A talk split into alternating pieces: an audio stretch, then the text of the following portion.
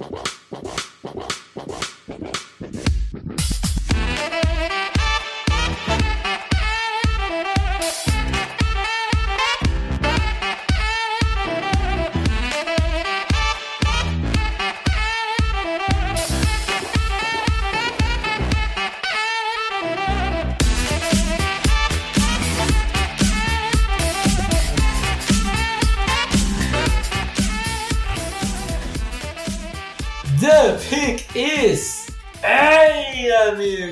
Sejam bem-vindos a mais um podcast do On Clock.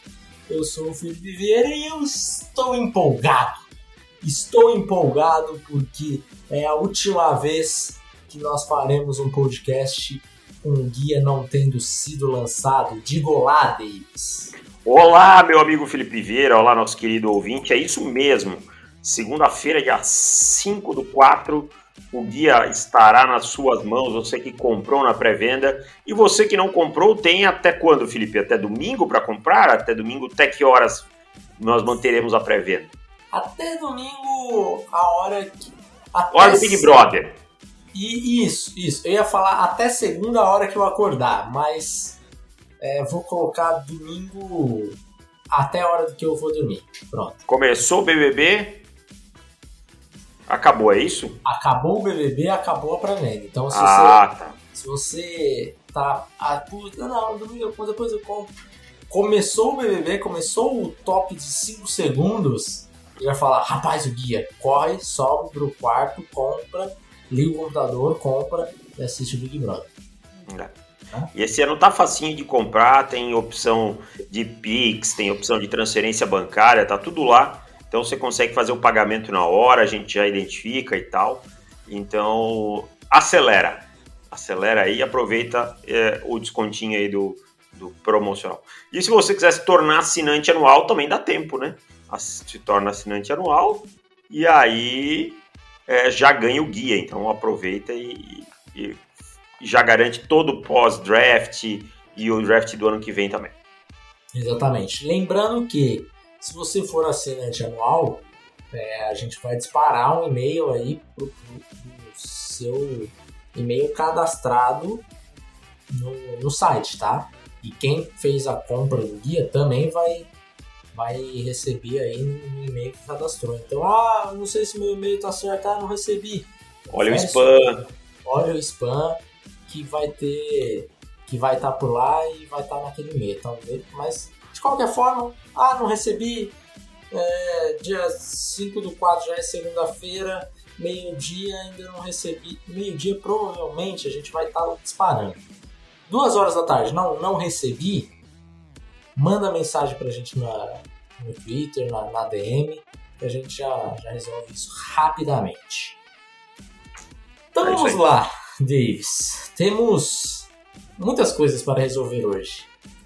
É, falei semana passada aí que a galera podia mandar comentário e a galera se empolgou, né?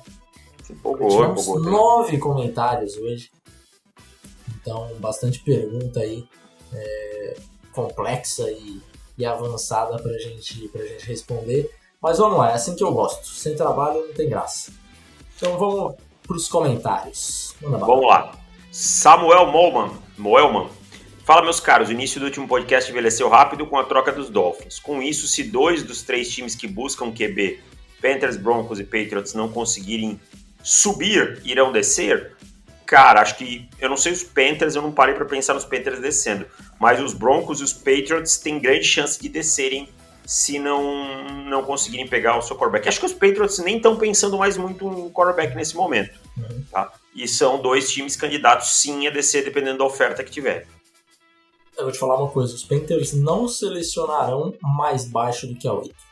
Ah, então, olha aí. Pode, pode ficar com esse pensamento. Se não vier QB, vai vir um offensive tackle. Ou Rashan Slater, ou Penny Sewell. Essa Ou- é a minha info. E dos Panthers eu tenho acertado aí, desde 2018, 100% de, de acerto na primeira rodada.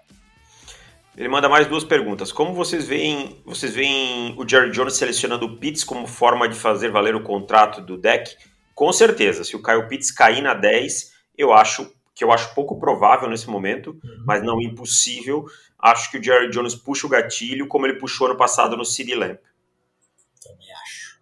E terceira, com a contratação do Sammy Watkins, como prever o draft dos Ravens? Eu acho que o Sammy Watkins chegou, mas a necessidade de wide receiver ainda existe. Isso não quer dizer que o time vá necessariamente de wide receiver na primeira rodada. Eu acho que wide receiver e edge rusher são as duas maiores necessidades do time na primeira rodada. Não é como se o Sam Watkins fosse um dos jogadores mais confiáveis. É. Para você, você deixar de selecionar, né? Eu já peguei no pé do, do João Cavazzani que torce pros, pros Ravens, dizendo: ah, nos quatro jogos que ele vai ficar saudável vai ser ótimo. Augusto... Pode escalar que se, se, ele jogar quatro quartos, né? É que tem esse problema. Hum. Você, jogador de fantasy, você vai escalar o Sam Se ele jogar os quatro quartos, provavelmente você não vai se arrepender. O problema, não, é, é, que, o problema é que raramente ele joga os quatro quartos. Aí você se machuca no primeiro drive e fica com zero pontos. Exatamente. Opa, fechei aqui. Não, tá aqui. O Augusto Balzan.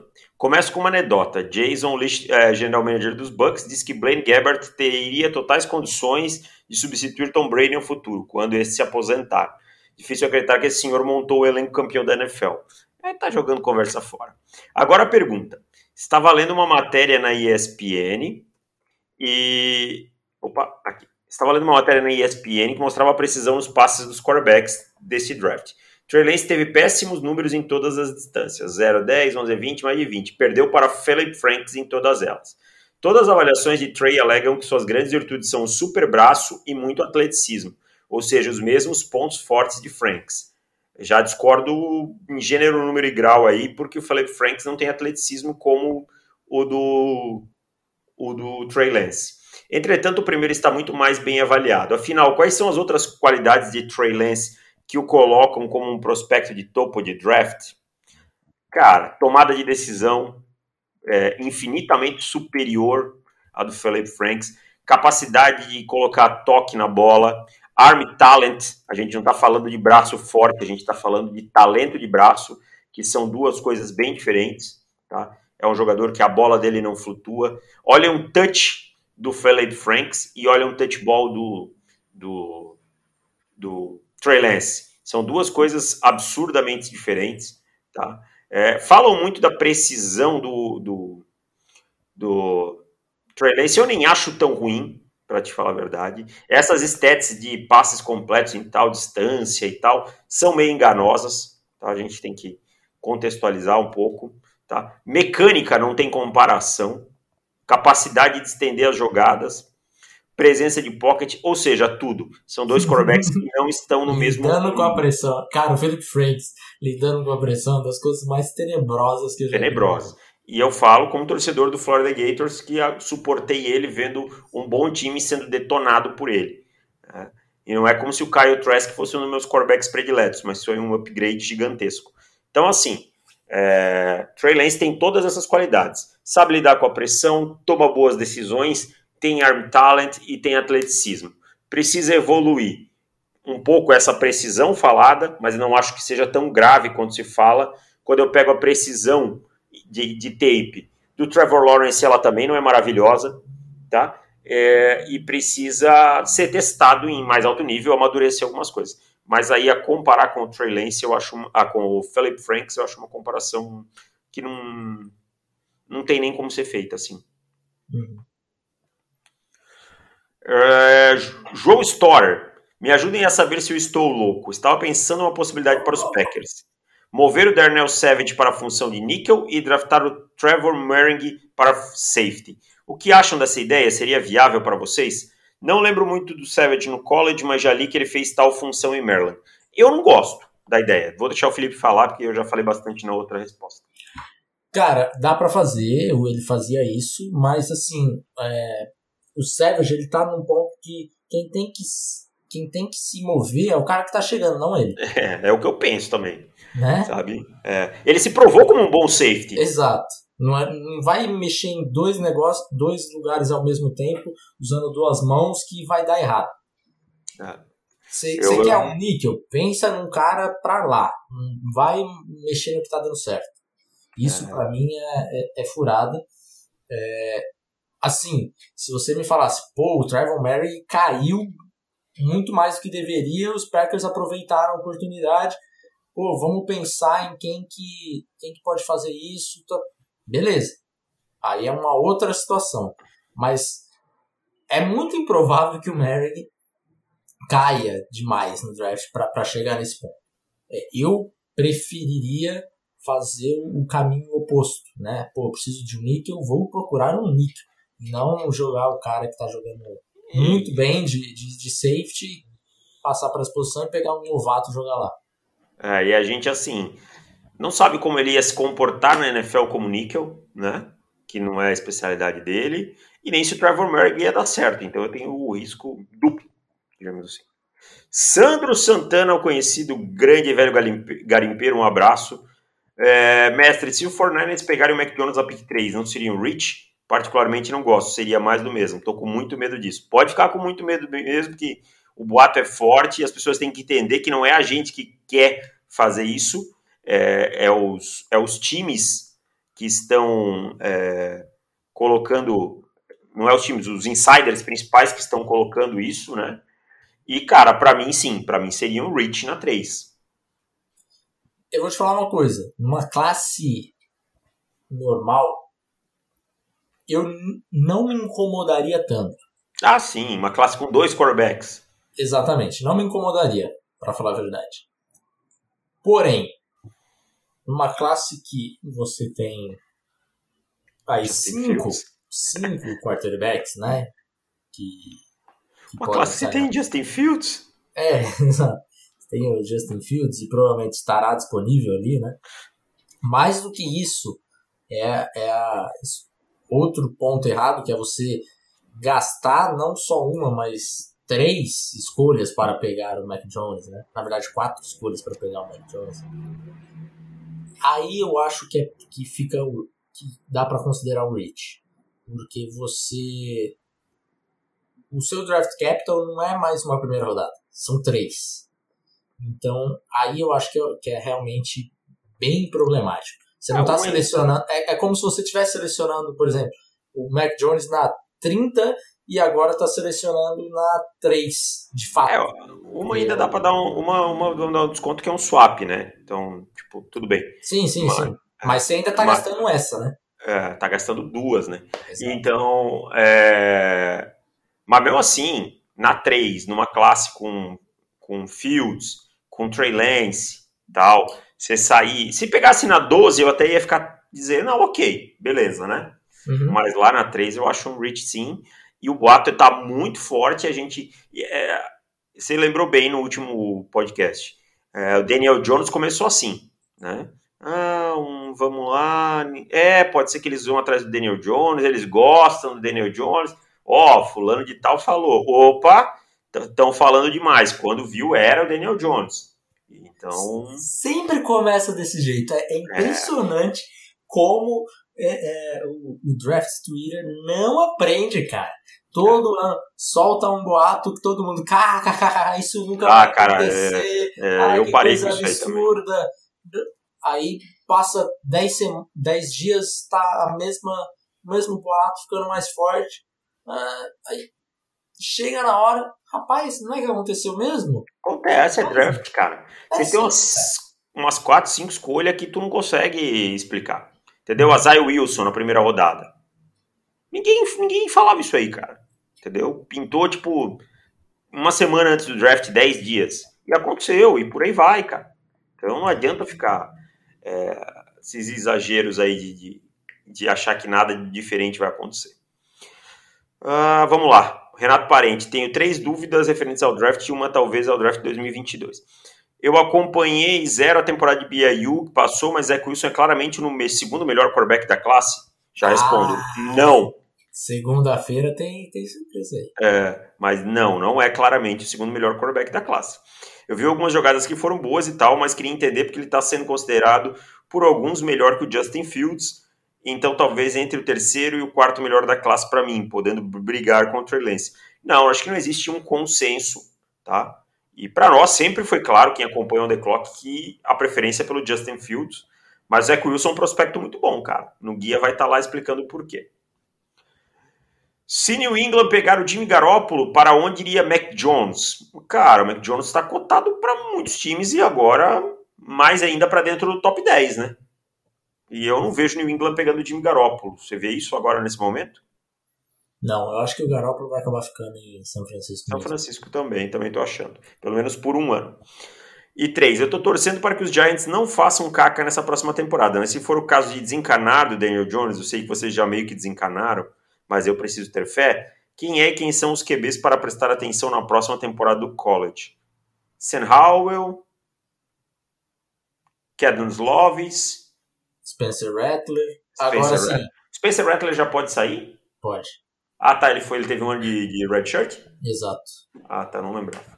É, agora, importante. Qual... Estamos em abril de 2021. Quer dizer, falta um ano para a gente lançar o guia do de 2022. Mas, neste momento, o QB1 de 2022 seria o QB6 em 2021. Sem sombra de dúvida. Né? Mac Jones seria o QB número 1 em 2022. É isso. Sem, sem titubear. Exatamente. Todos os caras que de 2022, que eu, olhando hoje, tem muitas dúvidas. Claro, Joe Burrow apareceu do nada, Zach Wilson explodiu em um ano, é, o Dwayne Haskins, quando, quando apareceu, explodiu em um ano, e assim por diante. Então, pode, pode, é bem plausível que apareça. Mas olhando hoje, não é uma classe que empolga. É. Olhando no ano passado, a gente já via três nomes que empolgava bastante, né? É o Trey Lance, o, o, Fields e o, e o Lawrence. Então, assim, é, já, já vai torcendo para que apareça um Zach Wilson, para que apareça um Joe Burrow, apareça um Mac Jones, né? Porque. Um Dwayne Haskins que não seja vagabundo. não, Dwayne Haskins. Ah, o Dwayne Haskins era bom, só o problema é que a vagabundagem tomou conta, né? Então, aí também não tem milagre. Mas é isso, cara. Quarterbacks de um ano vão precisar aparecer, senão nós vamos ter um draft daqueles. É, assim, com poucos nomes na posição, né? Exato. Vamos lá. E tá, ele já fez as perguntas dele. Felipe Amorim, boa tarde, todo mundo que não suporta história moderna. Quem gosta, só tarde mesmo, porque ele sabe que eu também detesto história moderna. Gente, estou quebrando a cabeça para entender qual direção meus Steelers vai nesse draft. O time tem buracos em todos os níveis da defesa, talvez a secundária menos, mas Joe Hayden e Steven Nelson já estão mais para aposentadoria que uma grande extensão, e Edmunds é só ok. E ainda por cima o L poderia receber reforços. Poderia não, acho que precisa muito. Ainda assim, eu vejo muita gente batendo nessa tecla de running back. O time ano passado era um dos senão o com menos dinheiro investido na posição, e apesar do jogo corrido não ter sido bom, eu sou mais a favor de montar um comitê e deixar a bola na mão de quem está indo bem no dia. Para vocês, para qual caminho vocês imaginam o time indo e qual caminho vocês acham que seria o mais indicado? O mais indicado é reforçar é, a linha ofensiva e sanar os buracos da defesa. E eu não vejo o time indo na direção de running back. Não é uma coisa que historicamente os Steelers fazem na primeira rodada. Há rumores que gostam demais de, de Najee Harris, né? Então, Dolphins tem que ficar esperto, porque já já vi aí gente falando que se tiver disponível na 24, é a pique dos Steelers. Olha só. Agora, o comitê chegou com a embalagem para esse comitê bom aí de Ben Anthony McFarland e, e aquela embalagem. É. Comitê maravilhoso aí. Qualidade. Hum, vamos lá. Aqui. Peraí, peraí, peraí, fechei. Aqui. Ah, cara, não, é o Wesley, torcedor dos do Seattle.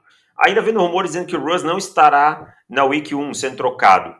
Uh, já vou descartar essa pergunta, cara. Tipo, não. Não acreditamos que o Russell Wilson vai ser, vai ser trocado na semana 1, tá? E os quarterbacks que a gente é, falou, do, ele pergunta quais quarterbacks para prestar atenção para 2022, é basicamente os que a gente falou, tá? É, Sam Howell, Spencer Rattler, com as, com as considerações que o Felipe já fez.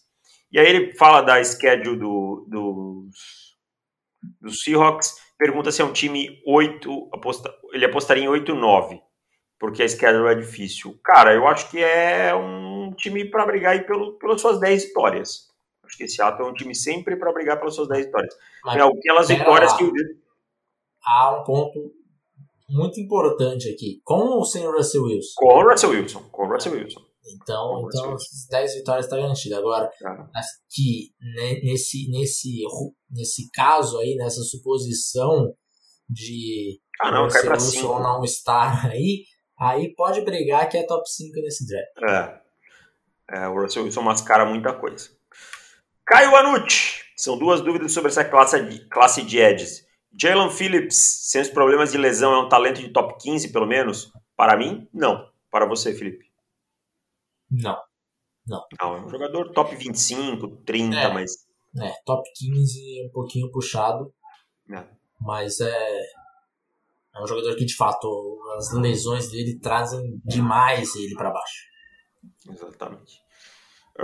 Agora vamos ver o que ele mais ele pergunta aqui.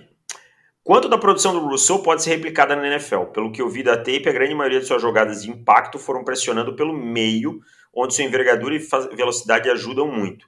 Ou quando o tackle vai fazer o combo block no DT e ele fica com o caminho livre no backfield. Já nas jogadas em que ele se viu obrigado a enfrentar o offensive tackle, pareceu perder a maioria dos duelos, não mostrando bend nem uso das mãos. Estou ficando louco ou ele não é, é, ele não é essas coisas mesmo? Eu discordo um pouco de você aí, cara. Eu não concordo muito não. Acho que o Rousseau conseguiu gerar pressão por fora. Ele não é um jogador de bend espetacular, mas eu gosto do uso das mãos dele. Claro, tem coisas para refinar e tal. É, acho que ele não gerou pressão suja só, acho que ele gerou realmente é, pressão pela capacidade dele de gerar. Ele tem um bull rush de qualidade. Então, assim, eu acho que assim, ele não é um jogador espetacular. Talvez tivesse jogado 2020 teria se tornado um jogador melhor. Mas é um jogador que me agrada bastante. Eu não, não concordo, não. Não sei a opinião do Felipe. Eu confesso que o Pro Day dele me deu uma desanimada bruta, assim. Pro Day dele, nós vamos falar disso daqui a pouco. Um cara que, é, ao meu ver, era cru, com um potencial atlético muito grande, chegar no, num Pro Day, é, ainda mais nessa economia de Pro Day, né, que todo mundo é excepcional, e não ser excepcional, me fez levantar algumas questões que inclusive debateremos neste final de semana para fechar o dia. Eu discordo dessa questão de dizer que ele tem sexo sujos, que ele só produz pelo meio e tal. Eu discordo bastante. Acho ele um jogador bem seguro. Eu acho que ele é um jogador para range aí de final de, de, de, top 20 em diante, mas acho ele bem, bem seguro e tem um potencial de crescimento bem grande para mim. Uh, próxima pergunta. Tá. Ah, ele queria agradecer especialmente Felipe pelo feedback que me deu no Twitter essa semana. Tô com um perfil para postar algumas análises, é Olheiro NFL, arroba Olheiro N. Se puderem dar essa moral, também agradeço. Forte abraço e longa vida ao OTC. Obrigado, Caio. Quem puder, segue lá o Olheiro N. Tá? E fechando o Rafael Devedove, Vedove, Boa tarde, mestres. Dúvidas sobre prospecto. A diferença entre Jalen Warren e Devonta Smith, Devonta Smith é muito grande. Os dois estando disponível na pick 12 do Eagles, quem vocês escolheriam? Já tendo escolhido o Jalen Rigor no ano passado. Eu não acho tão grande, mas eu acho o Jalen Warren um jogador com um teto maior, até por ser mais jovem e tal. Também tô com você, cara. Eu iria com o Jalen Waddle nesse é, Eu iria com o Arrow. Acho que o Arrow é capaz de fazer mais coisa na liga, não tem é, tanta desconfiança, etc e tal. Qual o motivo do Dylan Moses estar caindo tanto nos mocks? Sendo que no processo passado ele era presença constante na primeira rodada e agora tratado como escolha de dia, fim de dia 2 ou dia 3. Valeria a pena pegá-lo em qual dia ou rodada? Abraços. Cara, o Dylan Moses ele teve uma sucessão de coisas. Ele teve problema de lesão, ele foi movido para ser o, o Mike do time ele não foi bem, ele não conseguiu processar o jogo tão bem de quando ele tinha menos responsabilidade jogando no weak side e tal. É, então isso tudo derrubou. Eu acho que a derrubada dele é, é um pouco exagerada. Acho que os, os, os, scouts estão pegando um pouquinho pesado com ele, né? mas acho que isso muito passa pela é, expectativa que se tinha com ele Eu pegaria o Dylan Moses no final do dia 2 com tranquilidade. E acabou de chegar uma pergunta nova aí, Davis. Nesse Manda aí. último momento chegou. Pergunta do Luca. Boa noite, queria saber qual QB nessa classe tem mais Army Talent. Valeu e parabéns pelo trabalho. Trey Lance pra mim. Arm Talent puro, Arm Talent mesmo, Trey Lance. Combinação braço, tudo pra mim, Trey Lance. Se não, ficaria com Justin Fields. É. é. Eu acho que, é, assim, todos os quatro, eles têm eles têm argumentos a, a seu favor, né? Eu acho que o Trevor fica um pouquinho atrás. E daí, se você me dizer que prefere o Zach Wilson, que prefere o Trey Lance, que prefere o Justin Fields, pra mim acho que tá. Tá válido. Tá ok, exato. Mas eu vou com o Trey também. Trey Lance. Ah, o braço do Trey Lance é sacanagem pra mim. É. Ah, é parecido com o Josh Allen, não. É melhor no sentido de ser mais preciso, de conseguir colocar um toque na bola e tal. O Josh Allen era mais força mesmo, braço, canhão. O, o Trey Lance tem mais coisas aí. É isso, são esses os comentários. É isso, então vamos lá, Davis. Para finalizar, né, já que a gente não, não teve um combine esse ano, a gente ficou dividindo o, que acontecia nos Pro Days a cada programa. Então, essa semana aí a gente, é, a gente teve alguns Pro Days relevantes, Duke, Miami, North Carolina, Ohio State. Então vamos, vamos passar por todos esses, começando por Duke. Duke que teve o Chris Ruff, que infelizmente não pôde, é, não fez os drills, né? Mas mostrou uma coisa importante que é o tamanho do braço do garoto. É, exatamente. Pesou, pesou também 10 libras a mais do que estava listado, né? É, mas isso, isso eu confesso que já esperava, né? Já, já tinha sido falado que ia, que ia ser por aí mesmo. Mas é. Chegar aí. Na verdade, ele pesou 5 a mais do que ele, do que ele me falou, né? Ah. Tava listado ali. É, Tava 235 listado. É. E acabou chegando em 240, ainda era para ter um pouquinho mais. É, mas a, a, envergadura acho que é o mais importante, que, que era algo que preocupava alguns dos, dos scouts. E aqui eu vou ser, mais uma vez, não aguento mais falar de Chris Rumph. Chris Rumph, como pode esse cara tá sendo simulado na sétima rodada? Não faz é, não... o menor sentido eu não consigo entender muito a lógica disso, sabe? Eu não consigo, e, cara. É, porque assim, sentido, jogadores, jogadores similares é, são colocados em outra situação, em uma situação bem melhor e tal. Então eu não consigo entender o porquê, sabe? De, ah, o peso dele é ruim. É ruim. É ruim. E, e to, tomou muito, muito prejuízo no nosso no nosso, na nossa fórmula por conta disso. É. Mas o peso do Devonta Smith, não estou comparando. É, então, cara. É aí o que eu falo que, que fica pesando o capacete, sabe? Se o Chris é. Rumph jogasse em Georgia, ia estar tá todo mundo entorrando por causa do peso dele? Com a produção que ele tem? Não. Cara, ele é o terceiro que mais produz impressões. Assim, constantemente, ano após ano, ele produz. Ah. Não é one year wonder. Ano após ano ele continua produzindo. E Qual foi ele... o tamanho do braço dele? É, putz, eu tô com a envergadura total dele, que foi 80 polegadas. Deixa eu ver o tamanho do braço.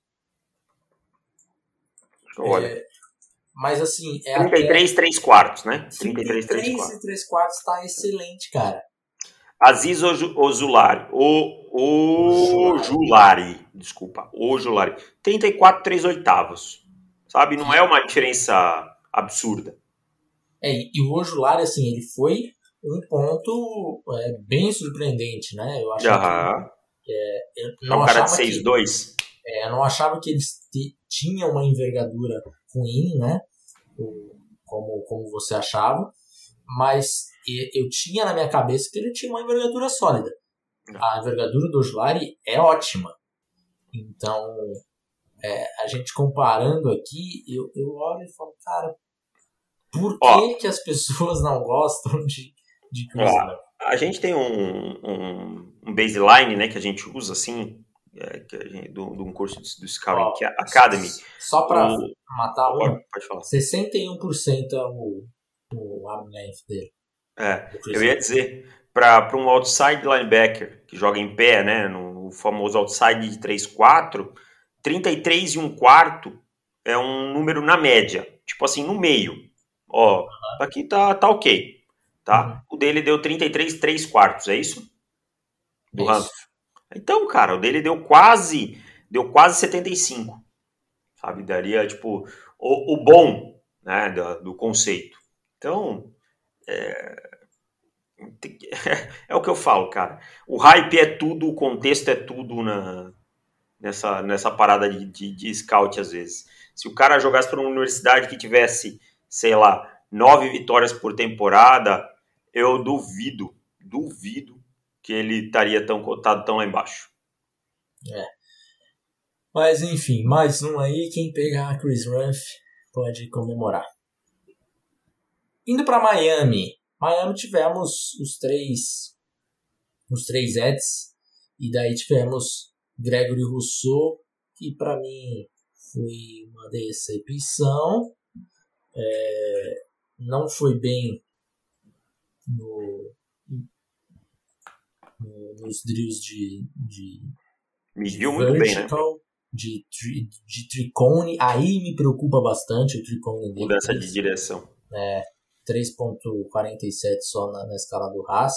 É, 40 já foi até bem, mas assim, esse tricone correndo 7 segundos e meio. É, foi bem ruim. Ai, me deu uma desanimada, assim, que. De mas forma geral, pegar. De forma geral, ele ainda saiu com um Haas bom, 7.7. É. Tá, tá, tá de bom para ótimo, mas é, eu esperava um Haas de 9 para cima do Gregory Rousseau. Foi muito bem o ras dele, porque as medições dele são maravilhosas, né? O cara é. tem 11 de braço, é de mão, desculpa, Porra, 11 de braço ia ser um cotoco. 11, 11 de mão, 34, 3 quartos de braço, né? 6, 7 de altura. Então o cara é um animal nesse ponto, né, de biotipo. Mas ele realmente foi mal, ele não saltou bem e tal. É, parecia um pouco perdido no Pro Day, essa é a verdade. Sim, em determinados uhum. momentos ele parecia um pouco perdido. E aí, para piorar a situação dele, o Jalen Phillips teve um Pro Day excepcional, né? nos drills, né, cara? Excepcional. Não mediu tão bem na, no, nas medidas de braço, tamanho de mão, mas o cara meteu é, 4,56 nas 40 jardas, né? E 4,13 no short shuttle. Exato. E daí, para comparar o tricone dele, foi quase meio segundo mais, mais é. baixo, 7.01. É verdade. Então, aí, aí é uma coisa que, que a gente levanta a orelhinha, né?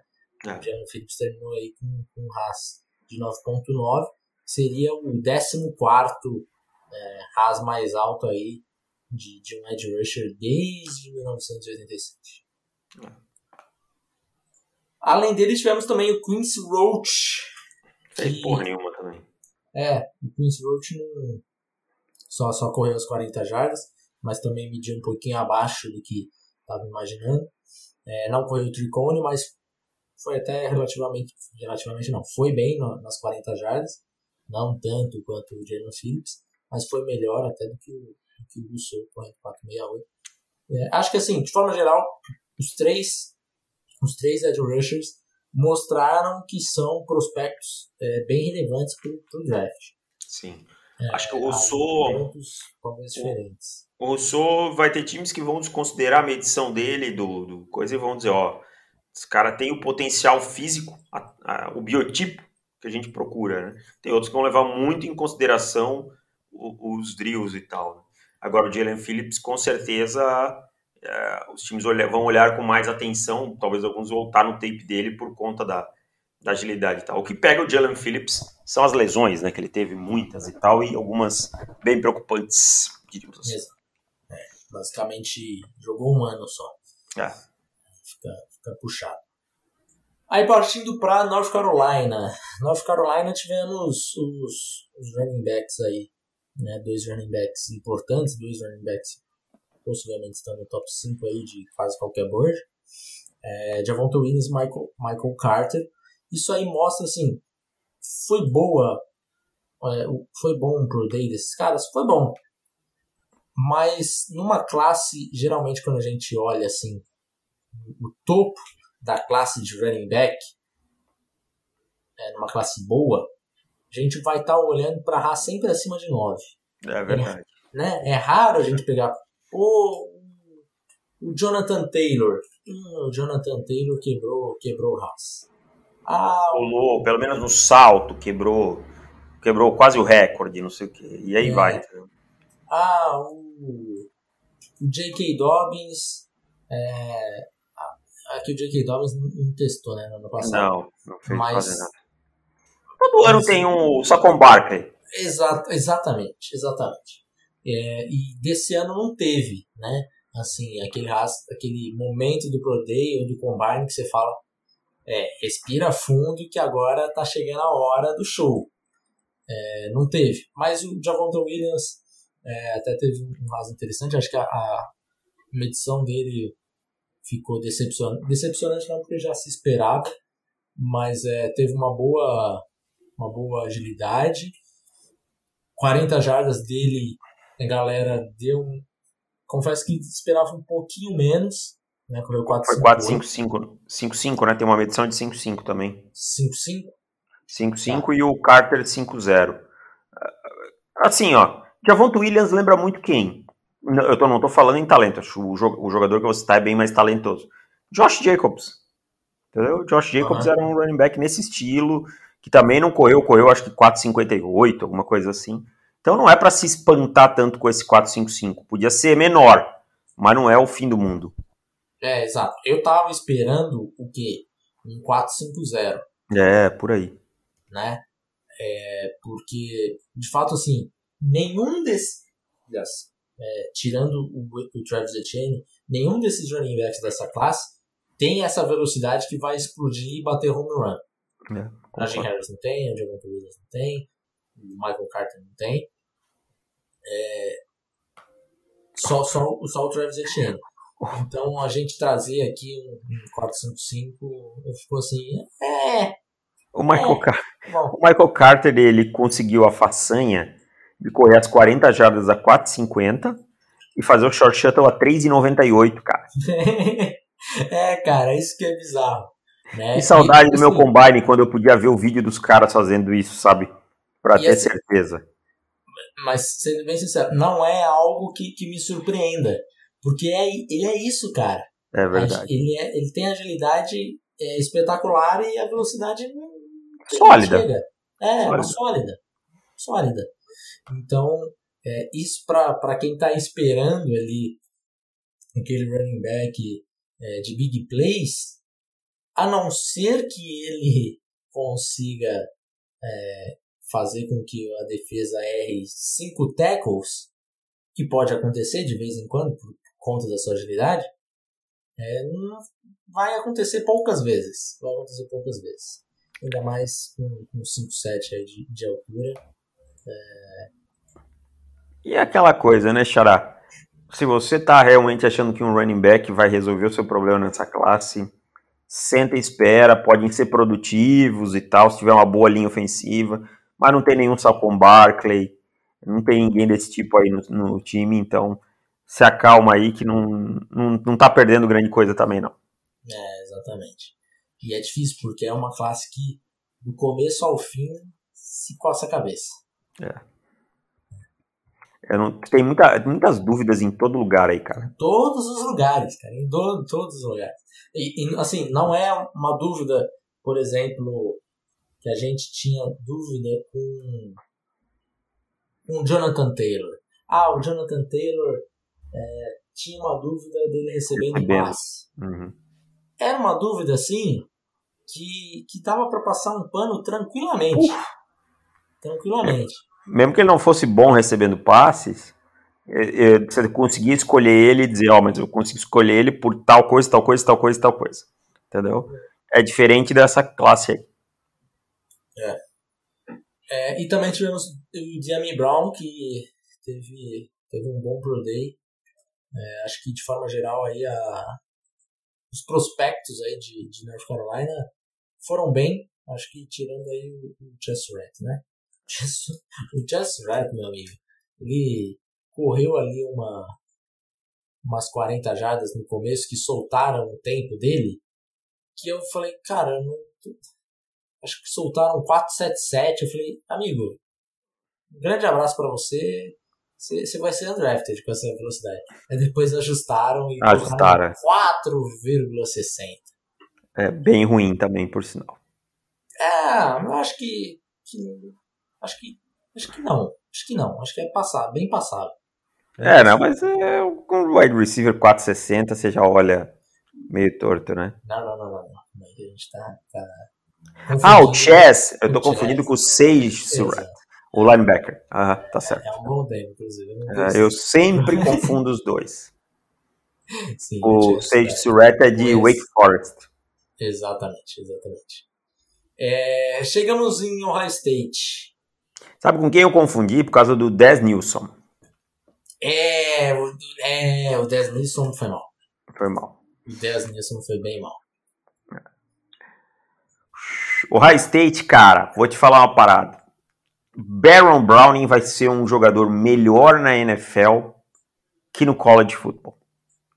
Com menos responsabilidade, tipo, eu digo assim, menos gesso sistemático, é, de sistema, é, com maior ajuda de uma linha defensiva melhor. O Baron Browning vai ser um bom linebacker na NFL, ele vai ter uma carreira melhor. Ele vai sofrer no primeiro ano aprendendo a processar o jogo. Mas ele é um animal como atleta, ele é um cavalo como atleta. E, e assim, o que a gente viu no Pro Day dele bate com o que eu vi no tape dele. Aliás, é, a classe de, de line, o High State veio com todos os linebackers possíveis para essa classe, é, classe né? Duff Borland, pelo amor de Deus. É, pelo é. amor de Deus. Mas o Pete Werner também foi muito bem, né? E não é mau jogador também, é bom também jogador. Não é, também não é. é. Talvez a galera tá muito empolgada com ambos, eu acho. Uhum. Mas é, são bons jogadores, são bons jogadores. E aí tivemos Justin Fields. Porra. que, que Pro Day, cara. Só faltou o cara, o cara dançar Macarena lançando a bola e tal. Né? É, é espetacular o Pro Day. Acho que foi é. o melhor Pro Day que eu vi dessa classe, assim, tranquilidade, eu diria.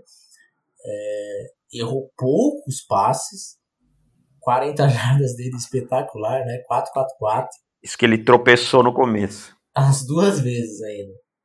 É, então, assim, Justin Fields foi um Pro Day assim. Pra, e foi até engraçado, né? Porque a Alabama também estava fazendo o, o, segundo Pro Day ao mesmo tempo. Cara, que raiva que eu tô de Alabama por isso. Eu já comento por quê. E, e daí os, os Niners já tinham subido, né, já tinham trocado. E aí o Kyle Shanahan e o John Lynch foram ver o, o Mac Jones. Né? Falaram que vão ver o Justin Fields um pouquinho mais tarde no processo, vão fazer workout no high e tal. Enfim. É, e daí, engraçado, porque assim, de um lado, não tinha um play sólido do, do Mike Jones, sólido. Alguns passes errados ali, alguns overthrows dele que a galera tava sacaneando com, com o Kyle Shanahan, relembrando o Super Bowl. Mas daí passou 20 minutos e começou o do Justin Fields, que foi um Pro Day espetacular. É, assim, muito diferente, cara, muito diferente. A, a, a, era até, assim, injusto com o Mac Jones, porque a gente via ele lançando, acabou de se acostumar com a, com a velocidade da bola do, do Mac Jones. E aí entrou o Justin Fields. E aí no primeiro passe dele, assim, um passe na flat, você já fala, uh, é diferente. A velocidade da bola. A tudo. velocidade da bola é diferente. A bola sai com um negócio diferente da mão dele. É, explode da mão, assim. É, exato, exato. E foi assim pro day inteiro. É, foi espetacular nas 40 jardas. Então, assim, ele respondeu tudo que tinha para responder e na verdade é, ele não precisava responder nada. Na verdade, ele só foi lá para colocar um ponto de exclamação. Exatamente. Você queria falar sobre Alabama? Ah, Alabama. Alabama faz a porra de dois Pro Day e ninguém faz merda nenhuma nos dois Pro Day. É, exato, cara. O Jalen Arrow não fez, não fez caceta nenhuma. Nem pesar os caras pesam. Entendeu? Nem pra pegar medida de mão. Acreditou e... no, na palavra. É, é, é. 170. Ah, tá bom, 170.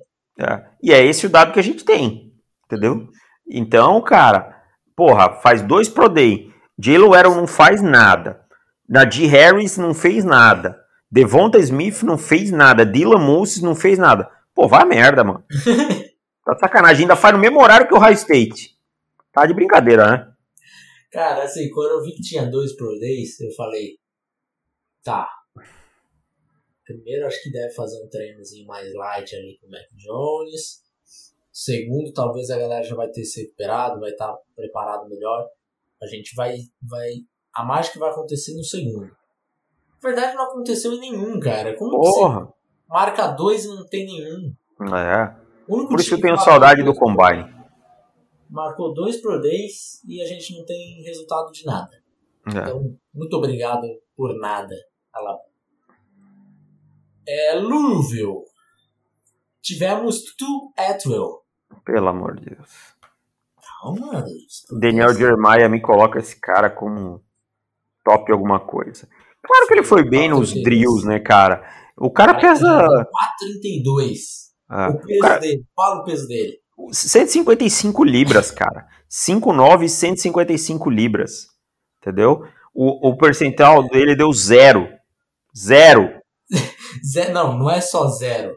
Do peso dele, dá, é, no RAS, né? Uhum. 0.06. É. Então, cara, é bizarro, sabe?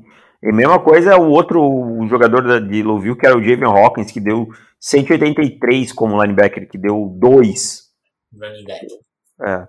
Então, cara, desculpa, Daniel Jeremiah, não dá, né? Não, não força a amizade que não, não dá. É. Duro. É duro. Texas A&M. Tivemos Kellen Mond lançando o que foi um highlight aí, né?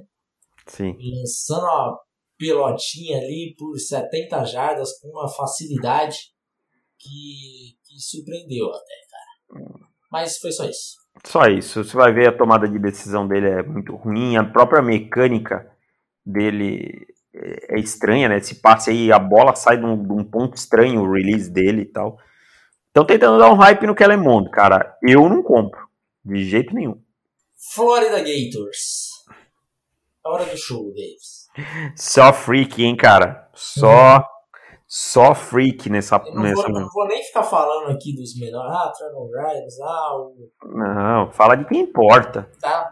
Kyle Pitts. Kyle Pitts, maluco. Maior envergadura de Tyrands nos cara, últimos 20 anos. A envergadura dele é inacreditável.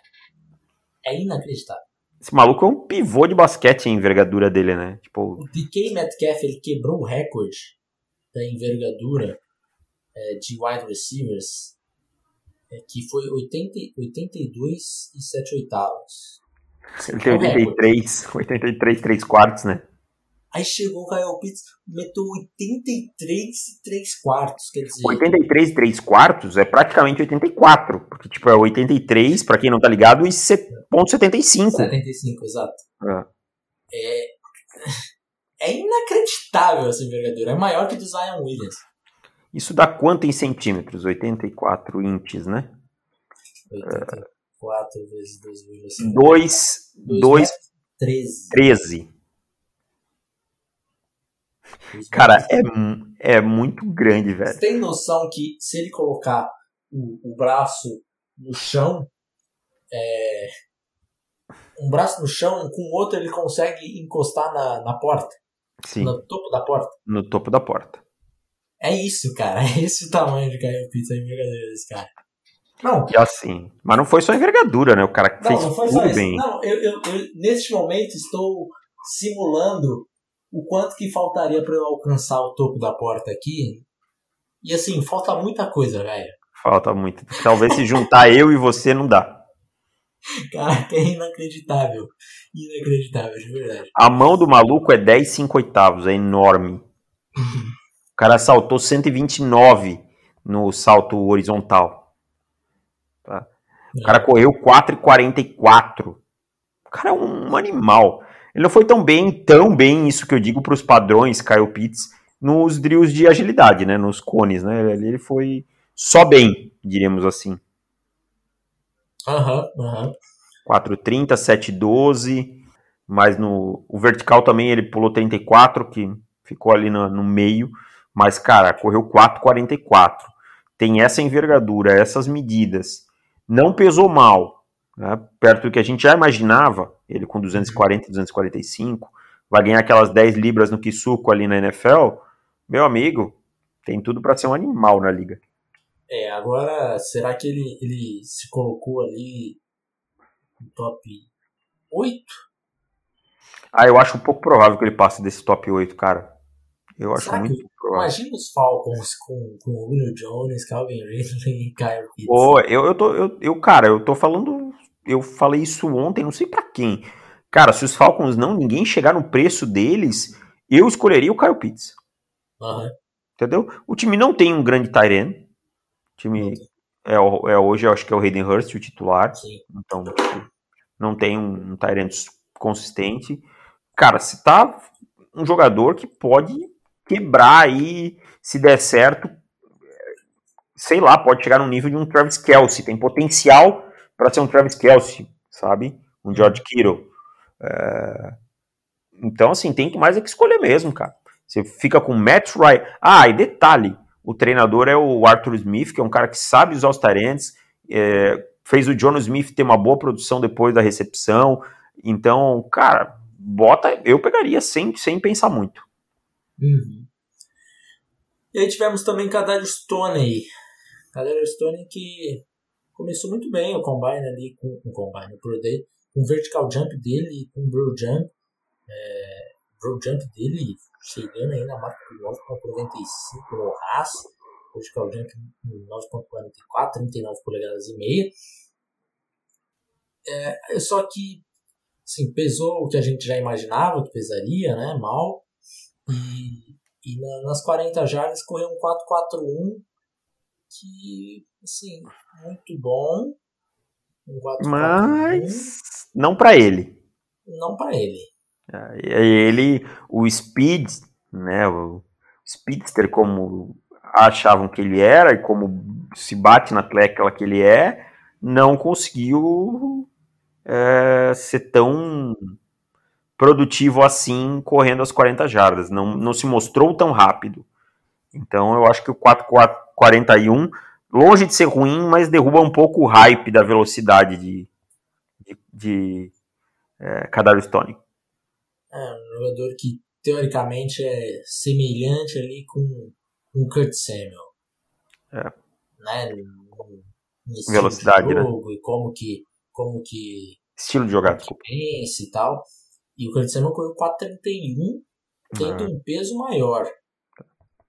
Né? E tendo sido produtivo antes no college e tal, né? Também. Então, Kadar Stone entra mais uma pulguinha aí na orelha, né? É, é uma pulga bem, bem de leve, né? Mas claro, a gente não pode um 435 aí do é... tá? Mas a gente não pode, claro que a gente não vai desprezar as outras coisas que ele foi bem, né? Ele saltar Sim. tanto eu não esperava, é, confesso. Exatamente, esperava. exatamente. Isso aí para mim foi bem surpreendente. Ô Felipe, deixa eu só falar uma coisa curiosa. Eu tô olhando aqui a nossa bird atual. Eu só quero falar uma, uma coisinha para as pessoas. Um, dois, três, quatro, cinco, seis, sete, oito, nove, dez. Eu tô olhando o nosso top 10 hoje, né? É, uhum. e a gente brinca, que a gente fala assim, ah, essa classe aí, ó, cheia de senior na cabeça e tal, né? O nosso top 10 tem só dois seniors. Tá? É top 10 geral. Isso quer dizer que quando a gente fala assim, tal posição, pô, mas ó, esse cara é sênior e dois sênior na cabeça da posição e tal. Isso, isso meio demonstra como às vezes uma classe realmente importa, isso importa, sabe? É um indicativo de que não é tão boa. Tá? É só a gente pegar. as birds, as últimas birds gerais e ver a quantidade de jogadores que são junior ou redshirt sophomore, redshirt junior, que estavam na cabeça delas. Isso quer dizer, bons jogadores, em geral, saem rápido do college football. Exatamente. E aí, partindo para LSU.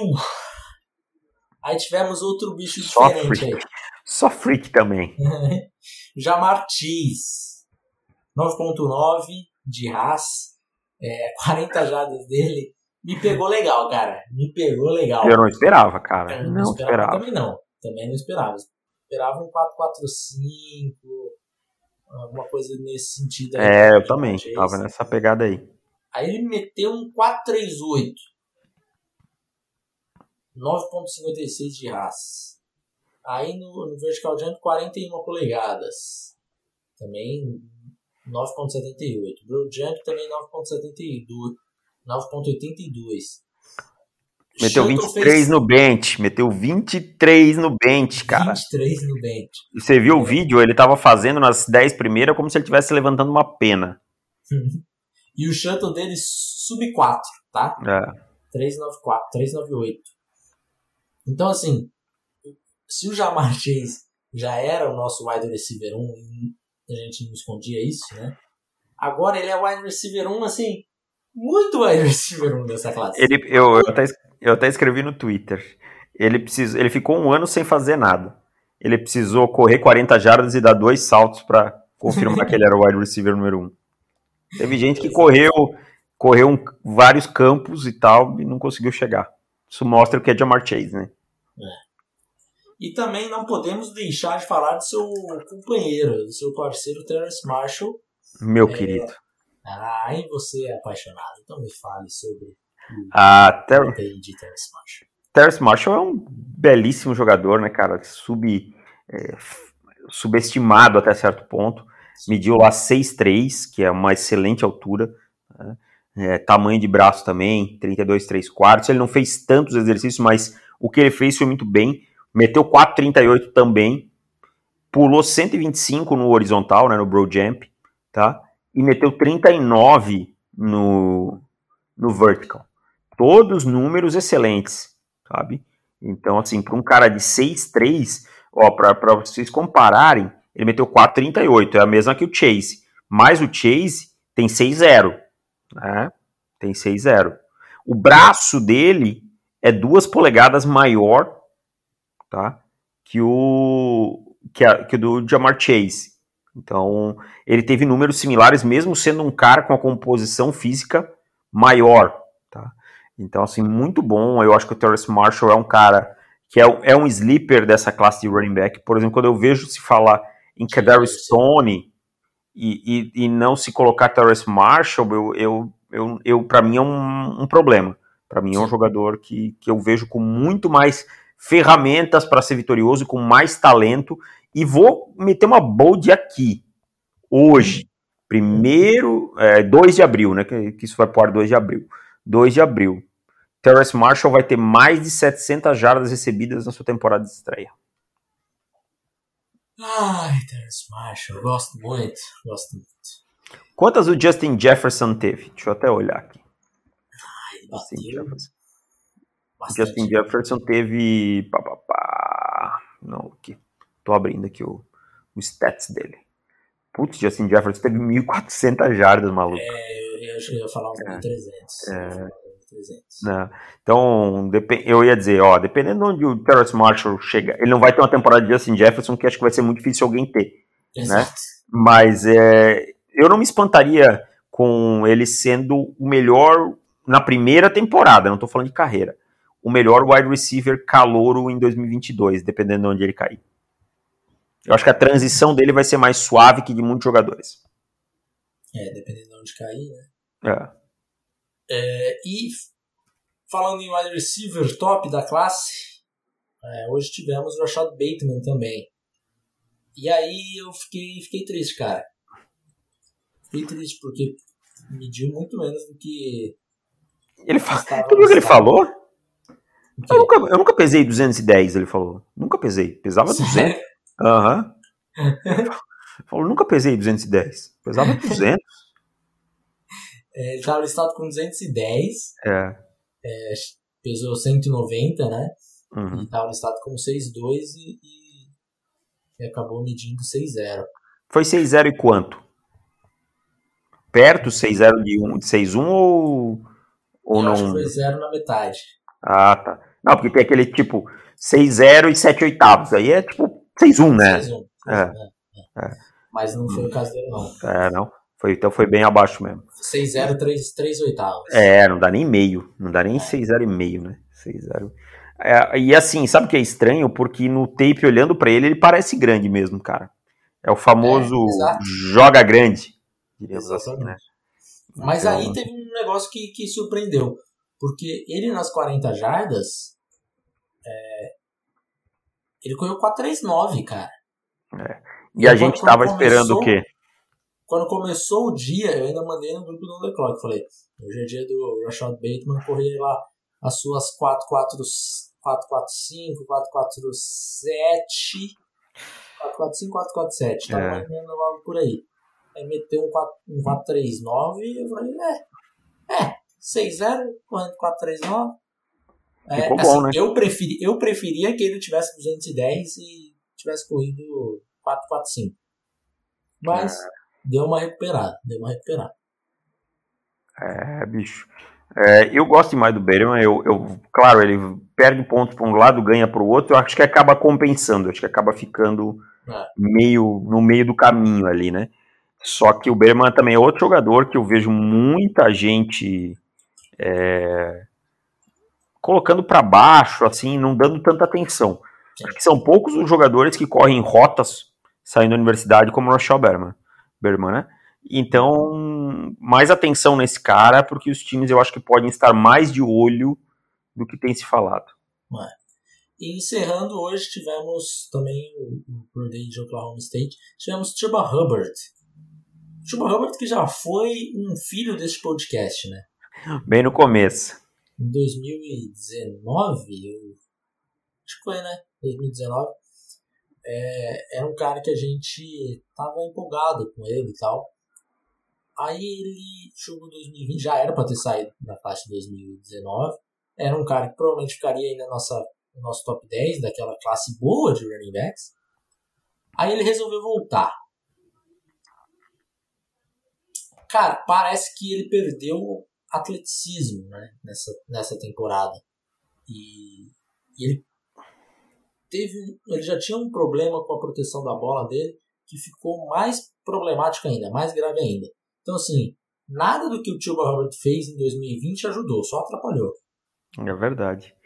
É, e problemas de visão também, né? Tem É. um- umas coisas ele- meio crônicas e tal. Ele aí chegou no, no Pro Day e correu um 448, é, pesando 210. Confesso que fiquei surpreso pelo tape que ele mostrou em 2020. Tava, E- tava esperando quanto? Ele tava esperando mais alto. Tava Eu tava esperando, esperando 4.6. É, eu tava, tava ali na faixa de uns 4, 5, 3, alguma coisa assim. Eu tava esperando um 4-6 dele. E, e aí seria um cara que depois desse Pro Day aqui eu ia, eu ia marcar uma entrevistinha com o Chuba Hubbard pra entender o que, que aconteceu. Se eu que vi o tape erra- errado ou se ele teve algum problema que não foi listado na, pra mídia, alguma coisa, e saber o que, que ele achou dessa temporada. É verdade. Era né? um cara que eu gostava e eu passei a desgostar muito nessa temporada. É, eu também não. Essa temporada dele, assim, foi calamitosa, assim, cara. Aham. O estoque dele dinamitou, sabe? De, de, de, de a gente olhar pra ele e dizer assim: é dia 3 e finalzinho e, e fica feliz ainda. Exato. Então, assim, quem sabe tenha sido um, um, bom, um bom alerta para ele e ele, tem, ele tenha que aproveitar esse mês de abril para provar para os times em entrevistas, esse tipo de coisa, que tinha alguma coisa de errado e que ele não é o Chuba Hubbard de 2020, ele é o de 2019. Exatamente. E agora, meu querido, só temos Pro Day amanhã. Nossa, Collins, né? Temos Evan Collins, temos é, Houston, né, com, com Peyton Turner. É, Pro Days importantes aí de, de universidades menores, mas com jogadores é, relevantes para o draft. E temos um outro Pro Day só no dia 7. Tem, Então, tem Houston dia 9, né? Houston é dia 9? 9, aham. Uhum.